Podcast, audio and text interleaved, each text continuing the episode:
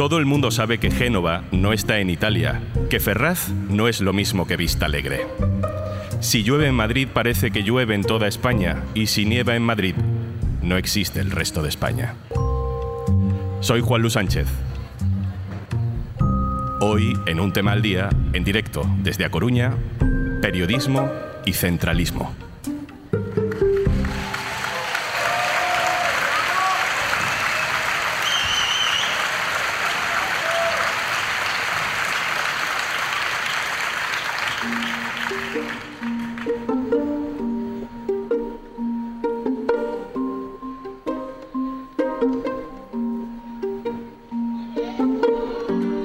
Noticia de esta semana. El Ayuntamiento de Sevilla ha sido hackeado. Todos los sistemas informáticos están bloqueados y los datos personales y municipales secuestrados. Una ciudad paralizada administrativamente. ¿Cómo sería la cobertura informativa nacional si esto hubiera ocurrido en el Ayuntamiento de Madrid?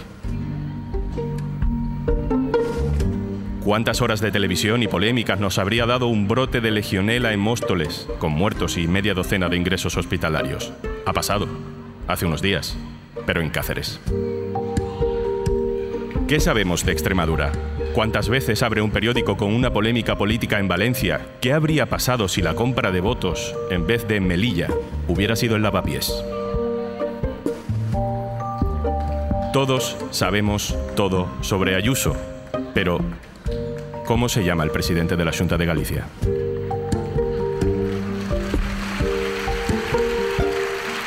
Hoy estamos en la Plaza María Pita de A Coruña, en el Festival de las Ideas y la Cultura del Diario.es. Desde aquí grabamos este episodio especial con público en directo. Muchas gracias por venir.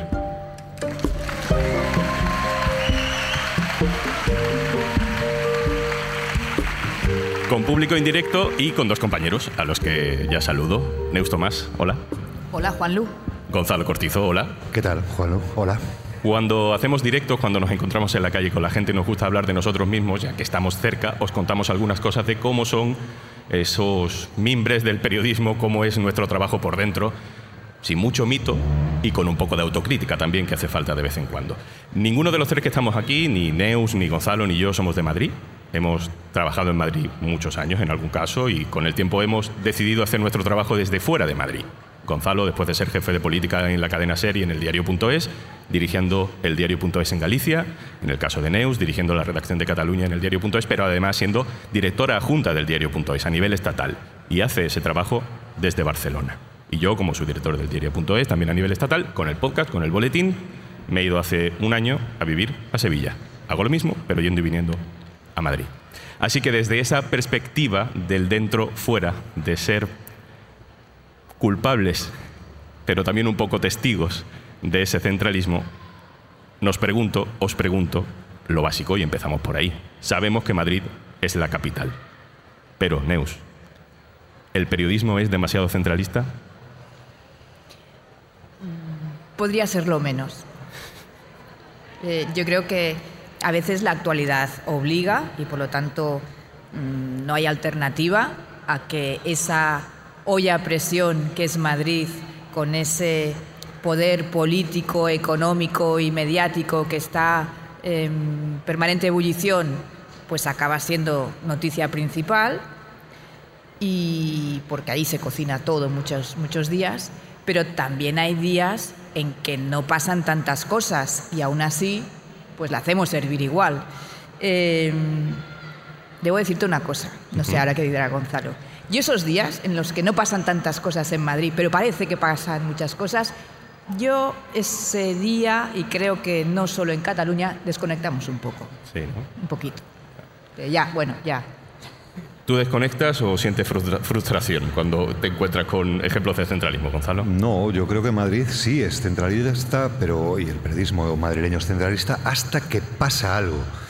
Y cuando pasa algo, pues, eh, pues están, están el resto de compañeros. Eh, en el caso de Galicia, no hay más que ver eh, la tabla de periodistas gallegos que han acabado en Madrid. ¿no? Pasa algo, lo hacen y de repente dice alguien, coño, qué buenos son eh, los, los, periodistas gallegos y de repente José Hermida acaba trabajando en Madrid, Precedo lo mismo, Lucía Tabuada, Javois, Isabel Bugayal, eh, Sonsoles Sónega, Cristina Saavedra, tantos periodistas que acaban eh, yéndose para allí, pues porque en un momento dado en el que miran aquí dicen, coño, lo, hacen, eh, lo hacen bien. Y luego yo siempre he pensado una cosa. yo he hecho el camino de vuelta. He estado trabajando en Madrid y me he vuelto. Muchas veces, y tú me has visto muchas veces hacerlo, eh, mi trabajo era con un teléfono eh, y con un tipo al otro lado que probablemente fuera un jefe de prensa, un político, lo que fuese, que estaba en el Congreso pues a unos dos kilómetros de distancia. Cuando hace 600 kilómetros, la llamada es exactamente igual, el trabajo es exactamente el mismo y no hay ningún problema para firmar una crónica del Tribunal Constitucional firmada en Santiago de Compostela, siempre y cuando el trabajo del periodista sea hacer una llamada de teléfono. Ponedme ejemplos, ejemplos que hayáis visto en, vuestro día a día eh, para, bueno, simbolizar un poco de qué estamos hablando y con qué nos encontramos muchas veces. En la redacción de Barcelona tenemos uno que lo he traído literal porque como sabía que íbamos a hablar de esto, digo, voy a leerlo. Voy a leer. Una chapa del reactor de Tarragona voló tres kilómetros y mató a un hombre en su casa. Esto formaba parte de una ilustración para explicar qué había pasado. Y para ilustrarlo, decíamos, lo que son tres kilómetros, hacemos un mapa de Madrid con el siguiente texto. Insisto, ¿eh? la chapa había saltado en Tarragona. La chapa voló tres kilómetros, la distancia aproximada entre la Plaza de Colón y el Estadio Santiago Bernabéu, en Madrid. El Bernabéu, no el Camp Nou, no el del Español, no el del Nastic de Tarragona, el Bernabéu. Y la chapa había saltado en Tarragona. Madrid como escala de todas las cosas. Sí, eh, como cuando medimos las cosas en campos de fútbol, pues ahora en, esa distancia de la castellana. ¿no? Yo un ejemplo de centralismo periodístico te diría que el primero, sin lugar a dudas, lo que sucedió eh, durante la pandemia con el tema de las residencias. A veces llamabas y decías, oye, está pasando esto, hay este problema con esta empresa en concreto, que había una empresa muy importante, Domusby, eh, con una directiva gallega. Mm, eh, no, pero es que en Madrid ya pasa esto en una residencia. O, por ejemplo, la Dana. Eh, es verdad que fue dramático, que ha habido, eh, tristemente, ha habido que lamentar fallecidos, pero cuando pasa algo, cuando, caen, eh, cuando hay un problema meteorológico en Madrid, parece que esto no sucede en ningún otro lugar del mundo. ¿no? Ese, tipo de, ese tipo de cosas sí noto que es, oye, es que ayer mismo aquí sin ese dramatismo, por supuesto, pero tuvimos un, episodio climatológico importante, pues no está ni, ni en los breves de los periódicos nacionales. Centrándonos en, la política, en, los aspectos de la política y los personajes de la política. Yo tengo una sensación y es que mm, solo los políticos madrileños tienen entidad propia ¿no? y no juegan un papel subalterno al líder de su partido. Me explico.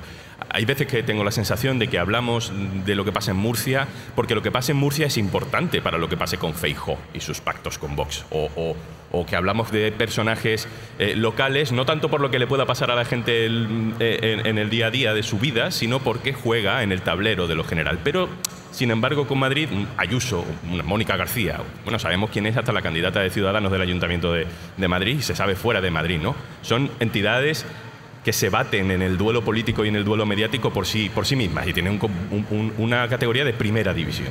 Mira, yo creo que el ejemplo más evidente sería Andalucía. Quiero decir, Andalucía es la comunidad autónoma con más población, tiene una entidad más que importante.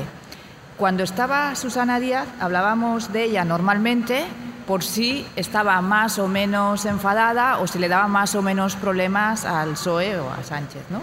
Y ahora con Juanma Moreno hacemos lo mismo por si puede ser el relevo a Feijóo, si está más o menos enfrentado a Ayuso.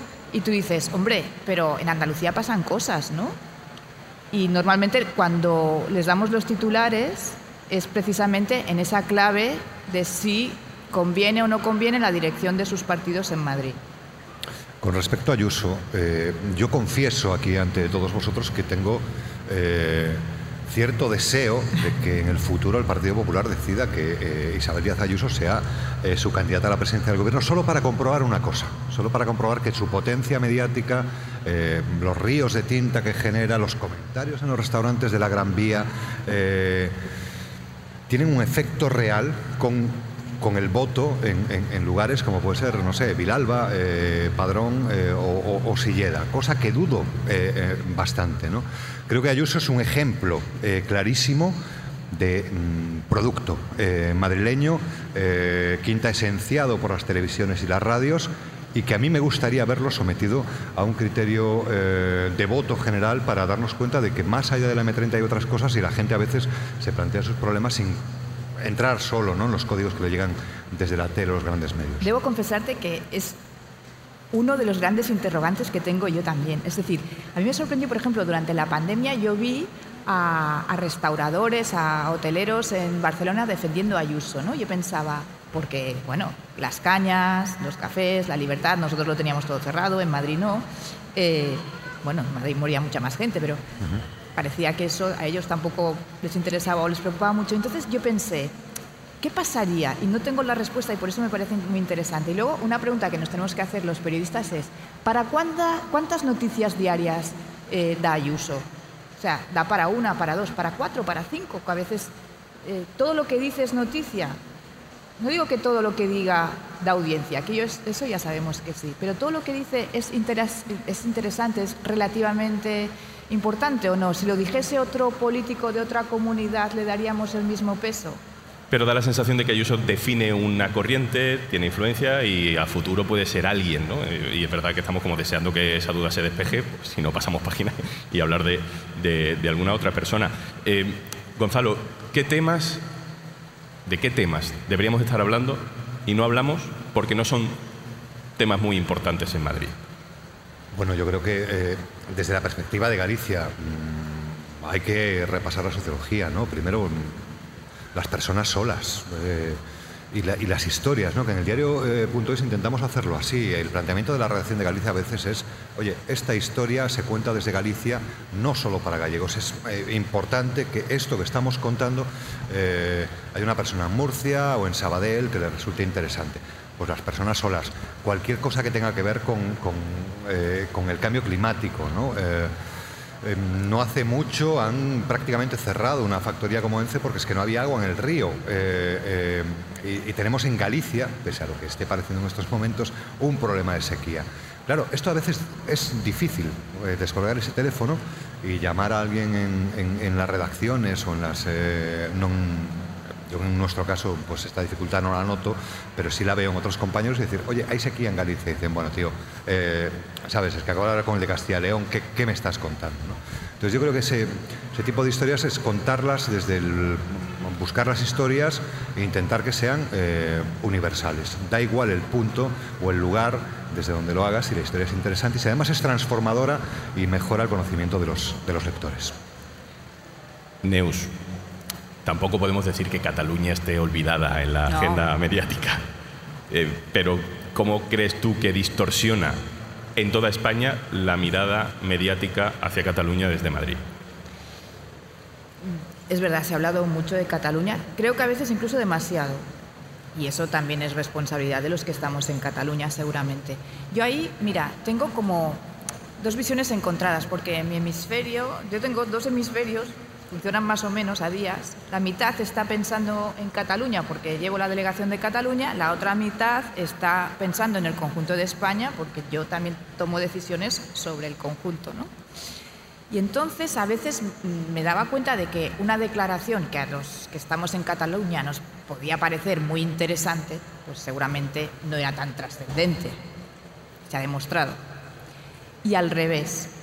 Mira, te voy a poner una imagen que a mí mm, creo que me sorprendió y, ilustra muy bien lo que te estoy diciendo.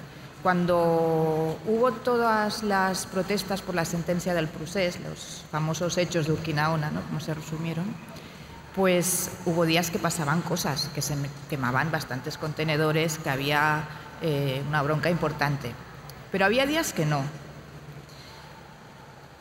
Pero como era un espectáculo, sobre todo televisivo, muy atractivo, pues se le daba la misma cobertura y se le daba la misma relevancia, no en todos los medios, pero en algunos medios, sobre todo televisivos, tanto si había ruido como si no, tanto si había bronca como si no. Y hay una imagen que lo resume muy bien, que la, hizo Morenati, eh, sabes que es eh, premio Pulitzer, y se veía un contenedor quemando, uno. Como, no te exagero, 20 fotógrafos alrededor haciendo la foto plano corto del contenedor y Morenati detrás explicándonos que solo se quemaba un contenedor. La imagen que circuló durante un buen rato en redes y en algunos medios fue ese primer plano del contenedor. Alrededor no pasaba nada. Y ese chico que estaba quemándolo sabía que tenía que hacerlo porque así tendría la atención de los medios. Entonces, yo creo que, esto sería más largo, pero creo que lo que ha habido es un cierto espectáculo eh, que ha acabado contaminando el relato, la descripción que teníamos que hacer de los hechos y que muchas veces no correspondía con ese plano corto que televisivamente podía ser tan rentable. ¿Hay algo de pudor en el periodista local al que llaman desde Madrid para pedirle que explique algo mm, que a lo mejor localmente se conoce mucho, pero que se pone de moda nacional de pronto. Hay, dificultades, hay complejos en un periodista para firmar una noticia que en realidad todo el mundo conoce a tu alrededor, pero de pronto se convierte en un tema, en un tema estrella y hay que, bueno, hay, hay que volver a explicarlo, ¿no? Yo muchas veces, hablando con compañeros, noto esa reticencia, ¿no? De, pues esto ya se sabe, esto ya, esto ya se ha contado muchas veces. Bueno, eso, eh, pero claro, eso tiene que ver también con un poco la esfera del periodismo local, es muy complicado. Entonces hay muchas cosas que están contadas, pero están contadas un poco de refilón. Los compañeros te pueden decir, oye, esto ya se sabía, vale, de acuerdo. Yo no estoy dando una exclusiva, estoy explicando esto con más calma, con más tiempo y dándole, intentando eh, darle una dimensión. Yo creo que ese pudor hay que, si lo hay, hay que luchar contra él. Y luego también hay que luchar contra otras cosas, porque es verdad que, mm, no sé, eh, al término de provincias, ¿no? A mí cuando me dicen lo de es que en provincias, y digo, eh, ya Madrid también es una provincia, no sé si lo sabíais, eh, este tipo de cosas, ¿no? Pero, pero yo creo que eh, hay periodistas fantásticos en, todas partes. Yo defiendo el periodismo gallego porque lo he mamado desde, desde chaval. Dije antes una lista de nombres que seguro que me he quedado corto y y en Madrid, si tú lo ves, si vas al Congreso, estás en el patio del Congreso, que es un sitio donde todo el mundo fuma y parece que se fabrica eh, mucha información y básicamente es eh, los fumadores consiguen más noticias que los que no lo son. Eh, madrileños, madrileños, yo conozco a pocos. Ahora me, he acordado de una cosa.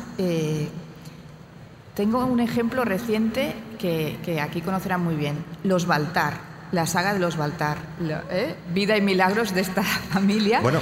Eh, todo el mundo aquí sabéis todo lo que han hecho, eh, pero hace nada, unos pocos meses, me acuerdo que salió y nosotros que también tenemos gallegos ahí, por ejemplo José Precedo, que es director adjunto en el diario, nos, lo sabía todo y nos dimos cuenta que él lo sabía todo, pero el resto no. Mm y hicisteis la información y fue de lo más leído del día. Entonces, a veces es verdad que podemos dar por hecho que fuera se saben cosas que no se saben. Bueno, ha pasado con el tema de, Alberto Núñez Feijóo y que otra vez con su candidatura ha vuelto a salir el tema de Marcial Dorado.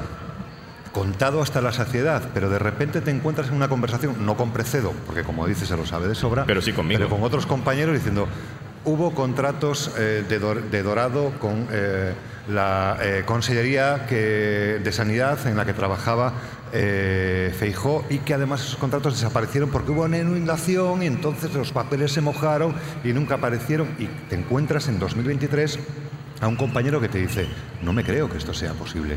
Y es verdad, está contado, pero hay que volver a ponerlo en, página y hay que volver a, colocarlo y a, y a darle valor. ¿no? Os pregunto por vuestras sensaciones personales. ¿Os sentís más fuera del periodismo por estar fuera de Madrid? Personalmente no. los tres hemos vivido en Madrid, yo la que he vivido menos tiempo, pero mm, yo creo que cualquier periodista que se dedique a hacer información política o económica, sobre todo, ambas, es bueno si tiene la oportunidad de que pase por Madrid que dure el stage lo que pueda o lo que considere. Pero es bueno porque realmente hay mucho poder. Podríamos discutir si demasiado, pero está ahí el poder. Eh, por lo tanto, eh, yo mm, defiendo eso del mismo modo que defiendo que se puede hacer un periodismo excelente, lo hemos comentado con socios que están aquí, eh, en cualquier diario pequeño o radio pequeña y se puede hacer muy mal periodismo en el New York Times, ¿eh? y lo hemos visto. Por lo tanto, yo no me siento nada desplazada y de hecho mm, no lo cambiaría. Yo solo me siento fuera cuando no tengo entre las manos una historia que contar. Ahí me siento fuera. Y una historia se cuenta desde Galicia, desde Alaska y desde cualquier lugar. Eh, entonces, no, no, y mucho menos en los tiempos en los que estamos, ¿no? Mm. Y mucho menos, además, como este ejemplo. Estamos en la Plaza de María Pita con los socios, con nuestros lectores, con la gente que nos apoya y que, y que bueno, siguen lo que hacemos, probablemente sin mirar eh, cuál es la firma o desde dónde se fabrica la información, sino simplemente si les interesa, si les mejora la vida o les hace ser ciudadanos con, con, con más información y más capacidad para defenderse de las agresiones. ¿Habéis notado algún cambio? Eh, en la relación, por ejemplo, con las fuentes o con los políticos o en la manera de, de moverte cuando, cuando estás en lo local eh, versus eh, la política nacional? A mí me piden más centollas que antes. Eh, y, y, es más complicado porque antes las fuentes te contaban cosas y ahora como saben que estás en Galicia, pues tienes que mandar un paquetito. Este es el único cambio que yo he percibido. Mi cambio puede parecer pequeño, pero no lo es. Eh, en Madrid hay una costumbre que en Barcelona, no sé si, si, en Galicia es distinto, pero nosotros los que nos dedicamos a, sobre todo, a la información política, pues tenemos con la relación con las fuentes, pues que desayunar con ellos, tomar café, comer. Pero en Barcelona no cenamos con políticos. En Barcelona tenemos la fama de ser un poco sosos, habría debate sobre eso, pero cenamos o en casa o con nuestros amigos, pero no cenamos con políticos. Pensamos que en ese momento ellos ya tienen que estar en su casa y nosotros en la nuestra. En cambio, en Madrid sí se hace. Mm. Y entonces, a mí es una cosa que después de tantos años me sigue eh, sorprendiendo porque, bueno, eh, pasan los años, en Madrid se sigue cenando con políticos y en Barcelona seguimos sin cenar con políticos. No sé si en Galicia tenéis eh, cenas o no. En Galicia comer no hay problema por horarios, eh, ni por... No, no hay, no hay, no hay este problema. Vamos a darle la vuelta antes de terminar y veamos la parte buena un poco de, de tener algún medio de referencia fuera del sitio donde estás haciendo periodismo para poder contar cosas que a lo mejor por el clima local sería más difícil de, de contar. ¿Qué cosas se pueden eh, decir y publicar gracias a tener, como en el caso del diario.es, una redacción fuera del sitio donde trabajas que, que, te ayuda y que te da soporte. Bueno, en, este caso y en, y en, el caso de la redacción de, de Galicia, todo.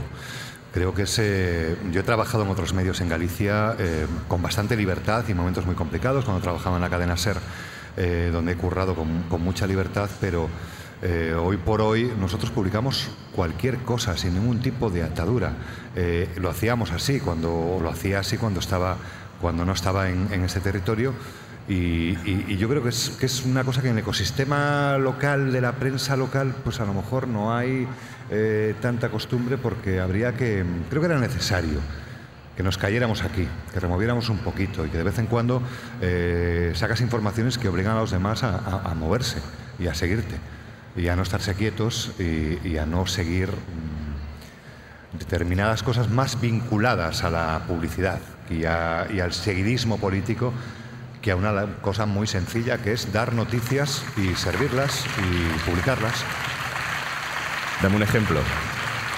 ¿O estáis en algo que responda un poco a ese patrón? No, un ejemplo, pues no sé, ¿en qué estamos trabajando ahora? Pues eh, ahora estamos pero es que, es que no está hecha la noticia. O sea, os puedo contar una noticia en la que estamos, eh, en, la que está trabajando eh, Bea Muñoz. Estamos vigilando un millón de euros que hemos visto eh, que la televisión de Galicia le ha dado al arzobispado de Santiago para hacer misas retransmitidas. Mm, bueno, ¿en qué va a quedar eso? Pues lo vamos a ver en los próximos días. Ahora, cuando te escuchaba, eh, la descripción que hacías de este ecosistema propio seguramente de, de, zonas más pequeñas, me he acordado del puyolismo, el Aixó no toca, esto no toca, que tuvimos durante muchos años también y que hemos superado también gracias tan a... Tan parecido al fraguismo. Tan parecido cierto. al fraguismo. Y que también hemos superado gracias a, a medios como, como el nuestro. ¿no? ¿Qué aporta una organización como la que tenemos, que tiene ediciones locales cada una con su eh, proyecto independiente en muchos casos para intentar romper el centralismo. ¿Qué, estamos haciendo nosotros para, para, evitarlo? Tener ojos donde no tiene nadie. Es decir, nosotros tenemos en todas las comunidades, nos falta La Rioja que está a punto, y eso significa que cuando tú ves pasar a lo mejor un teletipo o unas imágenes mm, en la tele, tú dices, esto es así, no es así, o, y tienes alguien ahí que te dice, no, es así o no es así. Y además te trae la noticia primero que el resto porque están en el territorio. Es, básico estar, no solo por la interlocución eh, con, con las administraciones, las entidades culturales, la economía, sino que son gente que te sabe interpretar lo que está pasando. A 300 kilómetros es muy complicado. En el caso nuestro, en el caso de la redacción de Galicia, yo creo que estamos atendiendo a gente que no sabía a quién llamar, que no sabía quién contarles lo que pasaba, que no tenía cómo comunicar, cómo buscar un periodista que contara el problema, la injusticia, lo que le estaba pasando. Y en esto, el diario.es, pues yo creo que ha encontrado una manera de sacar todo eso que estaba pasando que perdón por el autobombo, pero que tenemos ediciones locales en casi todas, ya solo nos falta La Rioja, ediciones eh, autonómicas y gracias al empuje periodístico de los grupos de personas que trabajan ahí y al apoyo de los socios, eh, tenemos ojos en todas partes, como dice Neus. Se nos acaba el tiempo. Neus Tomás, muchas gracias. Gracias a vosotros, gracias a los socios. Gonzalo Cortizo, gracias y rasca ahí en ese millón de euros a ver qué sale. Un micrófono, Un micrófono. ya sabes que me gusta.